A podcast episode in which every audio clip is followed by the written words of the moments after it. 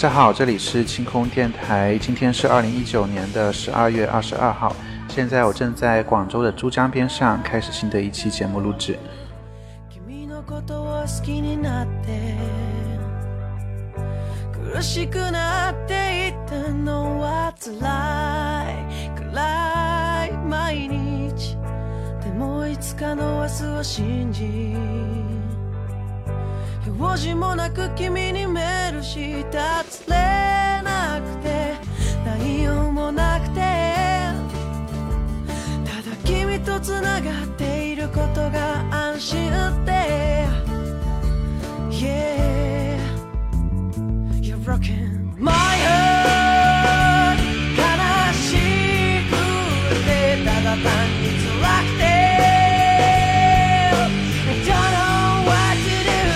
今天星空电台有幸请来了一位同行啊，跟我一样做播客的嘉宾大耳，来欢迎你。大家好，我是大耳，可以说你是我的同行吧，是可以，是可以，离台。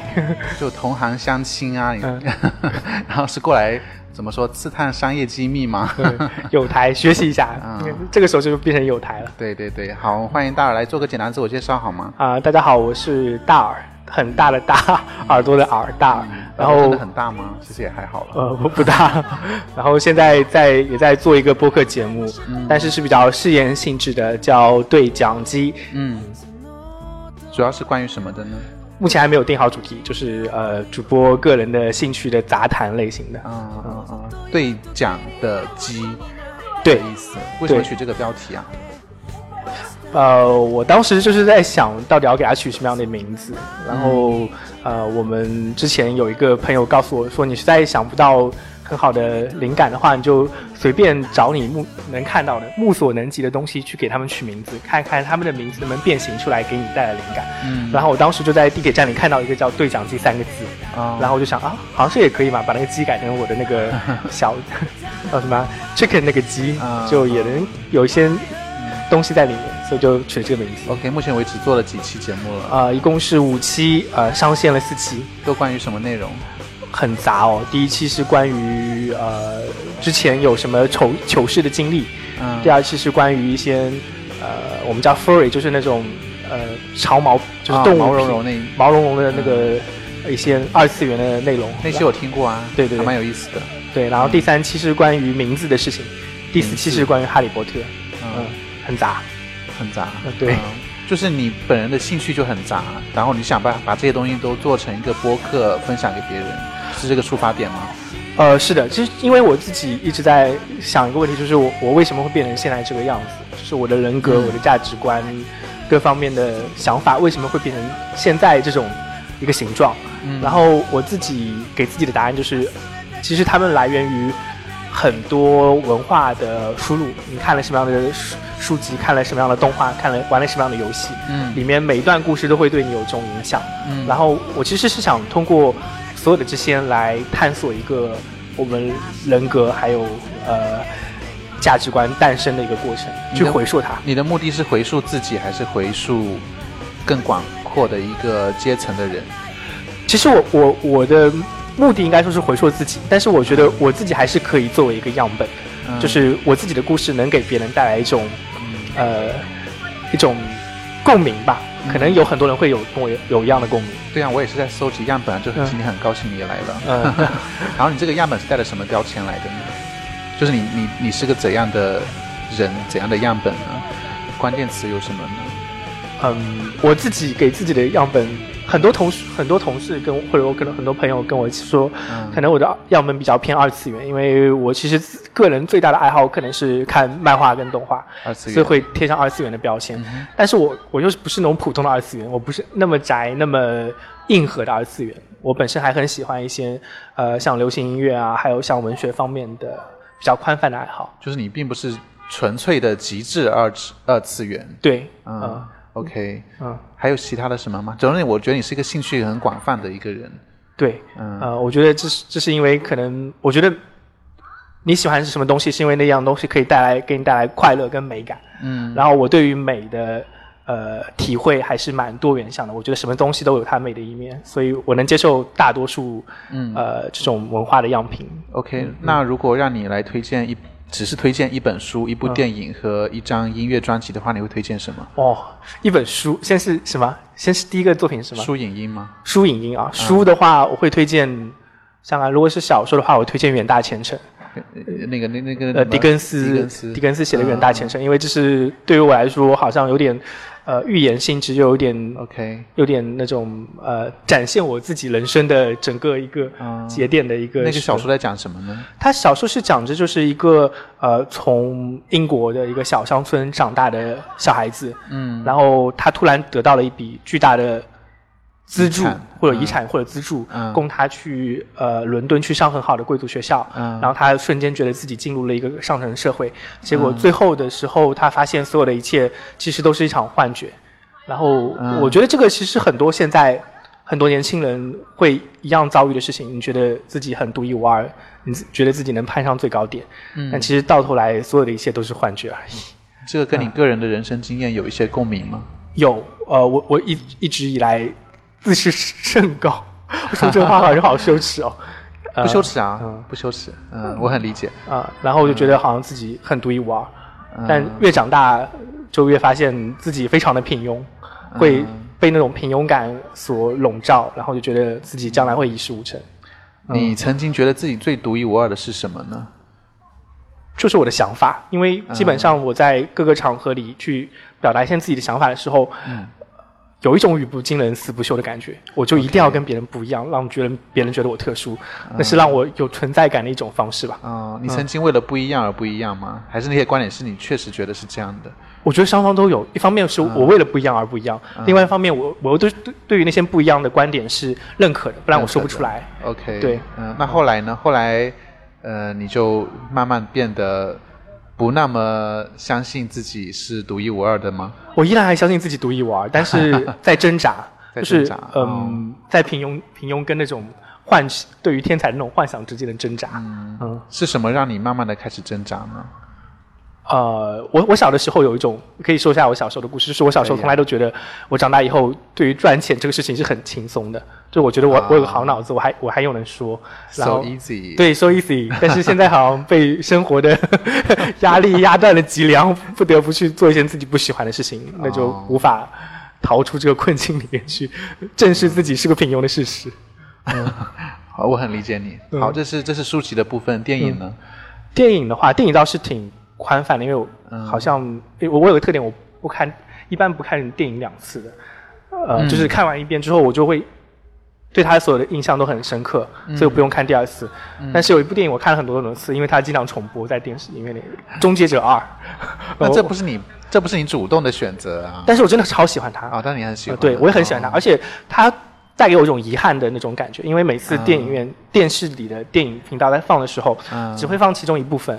然后我是慢慢慢把它拼凑出来成完整的电影的，甚至它的开头，我在过了十几年之后还没有看过它的开头，嗯然后我后面完整的看了一次之后才知道它开头怎么样。嗯嗯，这部电影让你感觉怎么样呢？如果是推荐它的理由是什么呢？除了你这种个人的体验以外，嗯，推荐的理由就是，《终结者二》是代表好莱坞工工业的的一部集大成之作，哦从剧作表现力还有它技术层面上，而且是、呃四十年看下来都不会过气的一个超牛逼的电影。嗯呃在我的呃科幻电影排行榜里永远都排第一位。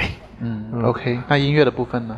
音乐部分的话，最近我会经常经常听那个朴树的新专辑演唱会啊，啊他朴树一七年吧，好像出了一张新专辑叫《猎户星座》，嗯啊，他后面有开演唱会，然后那张演唱会出了一张专辑，我觉得那、那张专辑我很推荐，啊，我本身是个朴树迷，很喜欢朴树，嗯嗯嗯，OK，这么多的电影、书籍和音乐，包括你刚才刚才还说的二次元，嗯。所有这些养料呢，都、呃输入了你的人生，输入你的大脑，让你嗯变成现在的这个样子。你觉得是这样吗？对，嗯。百分之五十来源于他们吧。？OK，好，清空天下老问题来了，就是你也很清楚，如果要回到过去来，想回到哪段时光呢？我我我其实一直在犹豫要不要回答这个问题，因为、啊你可以不回答，Of course，但是我我觉得还挺好玩的，嗯所以我还是会回答吧。嗯呃，我一直想回到二十岁某个夜晚，然后去把当时的自己杀掉，然后去 代替他去重新走一次我的人生经历。啊从二十岁那个节点开始，就那个那那一个夜晚你，要重新怎么走啊？嗯，具体细节我就不说了，大概是关于某些某些人的事情。嗯啊，我觉得我当时做了很错误的决定，嗯哼，然后，所以我要回去杀掉那个自己，然后代替他。为什么非要杀掉他？你告诉他不要这样做就好啦。不会，你说不通的，你知道吗？我觉得人都是这样子的。你告诉那个情境下的自己，你应该应该应该怎么做，他不会听你的，所以你只能杀掉他。好极致哦。对嗯，这是不好的体不好的体验，不好的过去。如果是很好的体验，很好的过去，你想回去就是再体验一次，这个选项会是哪一个呢？很好的体验呢、就是你想啊，但是怎么这么开心？我想要再回去再体验一次，再看看也好。有这种过去吗？可能是初高中的时候吧，青春的经历好像会比较比较好玩一点，嗯比较丰富一点，然后多姿多彩。OK，、嗯啊说的好官方哦，给个细节嘛。至少当时不会有像现在那么多啊、挣钱的所谓的压力吗？，对挣钱的压力或者生活的烦恼吧。当时就是，呃，读书就好了。对，还觉得自己天下 天上地下唯我独尊那种感觉。那个时候应该就就是各种什么看漫画、啊、看小说呀、听音乐、看电影啊，好开心的日子。是的，嗯，嗯，OK，那如果是未来呢？未来我我未来我我总是给自己有一个那种叫终点的景象，就是我我对于我自己终点的景象还是挺明确的。从我大概二十岁的时候我就知道终点就是那个样子，我希望的终点是那个样子，嗯就是呃，当你走过很漫长那种。很高那种树林，我不知道大杉树那种感觉，那种大杉树的丛林，就一片黑暗的感觉。嗯然后你穿过那个大杉树丛林，在它的终点，嗯你在跨出丛林那个树林的一瞬间，嗯你看到的是一望无际的草原。嗯然后那就是我的心之终点，一望无际的草原，然后连着那种碧蓝的天空，然后带来宁静跟平静的感觉。这个画面可以解读一下吗？我自己给自己的解读就是，呃，我我们其实一直在前面那个黑暗森林的部分，就是你很迷茫，你不知道前面是怎么样的，但是你的终点总是希望是宁和平静。我我自己经历一段时间关于幸福这个问题的思考，我曾经觉得幸福这个事情是跟快乐相关的，我会把 happy 变成 happiness 跟 happiness 连在一起，就觉得幸福就是快乐。嗯但最近大概三四年时间，我越来越发现，好像幸福不单单是快乐，或者说是快乐完全不代表幸福，就是幸福应该是跟平静相关的。所以我的心之终点的景景象，好像就是有一种平静大于其他所有一切的感觉。嗯，嗯，是什么会让你这样想呢？因为呃我自己本本身是个还比较纵纵欲的人。就是我我我会纵容我很多欲望的实现，就比如说我嗯买东西，我的购物欲是瞬间达成的，就是我想买，OK，我立刻就刷卡把它买掉了。啊我是这种类型的人。然后从小到大，我因为你有钱呢。不是因为会有钱，就是我我我会这么操作了。嗯，OK。然后从小到不节制。对不节制，对我觉得不节制很好，不节制会更加呃能够解读我的纵欲的感觉，就各方面的欲望我都是要及时满足的。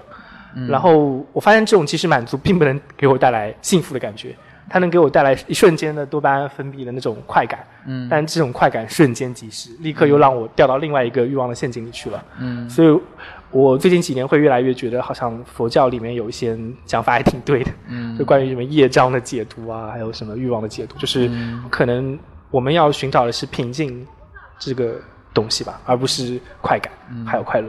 可以跟听众透露一下你今年多大年纪吗？三十。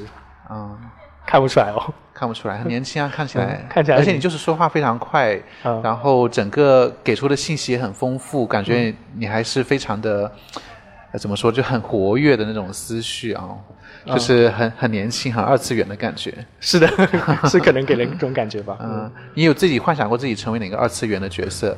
小时候有哦，小时候我甚至还自己创造过一些角色，就在就像那个有部动画片叫《头脑特工队》里面一样，我们小时候会幻想一个伴侣嘛，或者说是玩伴。呃玩伴。对，嗯。我小时候创造过很多角色，然后印象比较深刻的有个角色就是我给他自己叫 X Man，当时我刚开始学英文，X Man，对，叫 X Man，然后他穿着一个黑色的紧身衣，那种像超人那种感觉，啊然后头上戴着个帽，戴戴着个那个面罩，然后上面有个大大的 X，然后他的超能力是永远打不死。永远打不死。对，然后我长大他没有什么攻击性，他是打不死是吗？对就打不死。然后后面其实有一个有一个角色跟他完全对应的，就是嗯真正我当时还不知道 X 战警叫 X Man，啊然后真正有一个电影叫，就是有一游戏有一系列的角色叫 X 战警，他们叫啊 X Man，对对对然后 X Man 里面有一个叫金刚狼的，就是完全跟这角色一模一样的。对，就是可能是他 copy 了你的想法。应该他们有先有的，我是在在九几年的时候吧。嗯嗯 o k 那你觉得你纵观你的这个成长史哈，就嗯。有这么多吸收你这么多的养分，你觉得有什么嗯作品或者说是哪方面的呃素材对你的现在的这个样子影响是比较大的？这个问题其实我有跟我朋友聊到，嗯就是我们在回溯我自己看那些小说的时候，嗯，因为我们自己还会对比关于什么小说或者说是动画片还有电影，嗯，对你的影响。其实他们他们这几种东西跟那个一一杨德昌在一一里讲的那句话很相似。我我在看一一之前就有同样的感觉，就是你在看这些电影故事的时候，我把它统一称为故事，嗯，包括小说。电影、漫画、动画在内所有东西的故事，嗯，它其实是在把人生每个关键的节点浓缩给你看，啊，所以你就有了。呃，嗯杨德昌只说了“经验”这两个字。他说，你看电影的时候是经历经历别人的人生，所以你的人生长度变成了三倍。嗯，但是我我我当时的想法是，他是把那个重要的节点展现给你面前。嗯，所以你就学会了，或者说是在模仿别人在重要节点上的选择。然后我自己的呃，对我影响最大的三本书，其实就是前面讲了，一部是《伟远大前程》，嗯，另外两部是大众马的，一个是《三个火枪手一个是《基督山伯爵》。对 OK，嗯，这都怎么影响到你呢？呃，三个火枪手给我的人设，我觉得他们是设定我的人设的作品。对，达达尼昂他们，嗯他们是就是呃，人人为我，我为人人，这个我不说。嗯 其实是主要是像绅士骑士精神吧。骑士精神，对，骑士精神，他们其实是后骑士精神的这种感觉。嗯。然后对于，尤其是我觉得三个火枪手对我最大的影响就是，嗯。嗯，对于漂亮的各位夫人们，嗯。你要去努力的追求，不管他们是不是有夫之妇，这种法国 法国的这种嗯浪漫主义的情怀。然后，基督山伯爵给我的影响就是一定要有仇必报，而且是要加倍奉还。啊。嗯，对，因为基督山伯爵本身他有一种呃代替上帝执行的感觉。嗯嗯，所以说所有所有的这些故事，它其实都有一些底层代码，是的潜移默化的已经印到你的人生范式里面去了。对的，嗯，就即使你并没有遇到基督山伯爵那样的极端的情况，但是，嗯，它的那种元素呢，已经烙印在你的身上了。是的，是的。OK，很好，今天我们很高兴请来了大耳，呃，一个非常健谈的同行播客。OK，他而且而且兴趣也非常的广泛。好，我们先来听这首《悲伤的梦》，来自窦唯。嗯、待会回来呢，我们节目的下半段和大耳继续再聊一聊。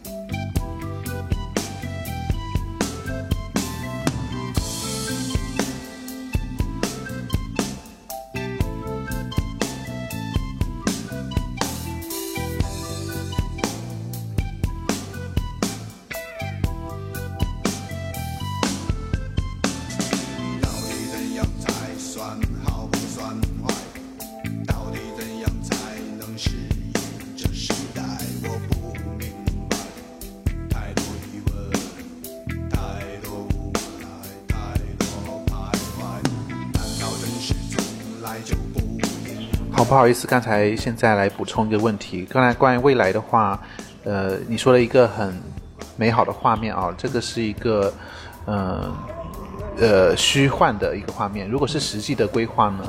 实际的，你觉得你在啊二三十年以后会变成的样子，可以跟大家描绘一下吗？其实很难回答这个问题，因为、呃，我我在很很多事情上都很实际，嗯就包括在工作方面，就会去找一些比较实际的答案。呃你要怎么做，跟什么样的人结婚，然后小孩要去什么样的学校。嗯我周围有很很大的压力，就是我我们这一代人还是有固定的范式，教你怎么成长。嗯，你的职业生涯要怎么样才会根据这个模式走吧？我其实一直在跟着这个模式走，但是我内心深处一直想逃离这个模式。非常想逃离这个模式。那给两个方向好了。如果跟着这个模式走，你觉得那个画面会是怎么样的？如果不跟着这个模式走的话，那个画面又是会怎样的呢？如果跟着这个模式走的话，我可能就是会变成一个企业的管理高级管理人员，高管，呃，然后每天忙得要死，没有时间管家里，没有时间管嗯周围身边的人，然后有一种很孤独的感觉，然后在那种孤独的感觉里面，又会另外一方面又非常更加没有节制的满足自己的欲望，这种、啊这种困局的感觉。，OK，另外一方面就可能是，呃，在某个第三世界的小国家 做的这些 没头没脑当老师的事情吧，大概大概。是说如果不按这个模式走的话，对，嗯，或者回家当老师，反正感觉好像是给我们打开了一个平行宇宙。啊是有这种感觉。我其实有这种感觉原因契机是因为我之前几年一直在在第一条道路上去找，但是自从我出国工作一段时间之后，发现好像国外的生活节奏还是有第二条路的可能可能性的，嗯对，所以反而就越来越多的考虑第二条路的可能性。OK，好好难得看到你这种迷茫的部分，我 我超级迷茫的，是吗？这是我很大的一部分。嗯对，OK，好好好，我们先来听这首歌吧。「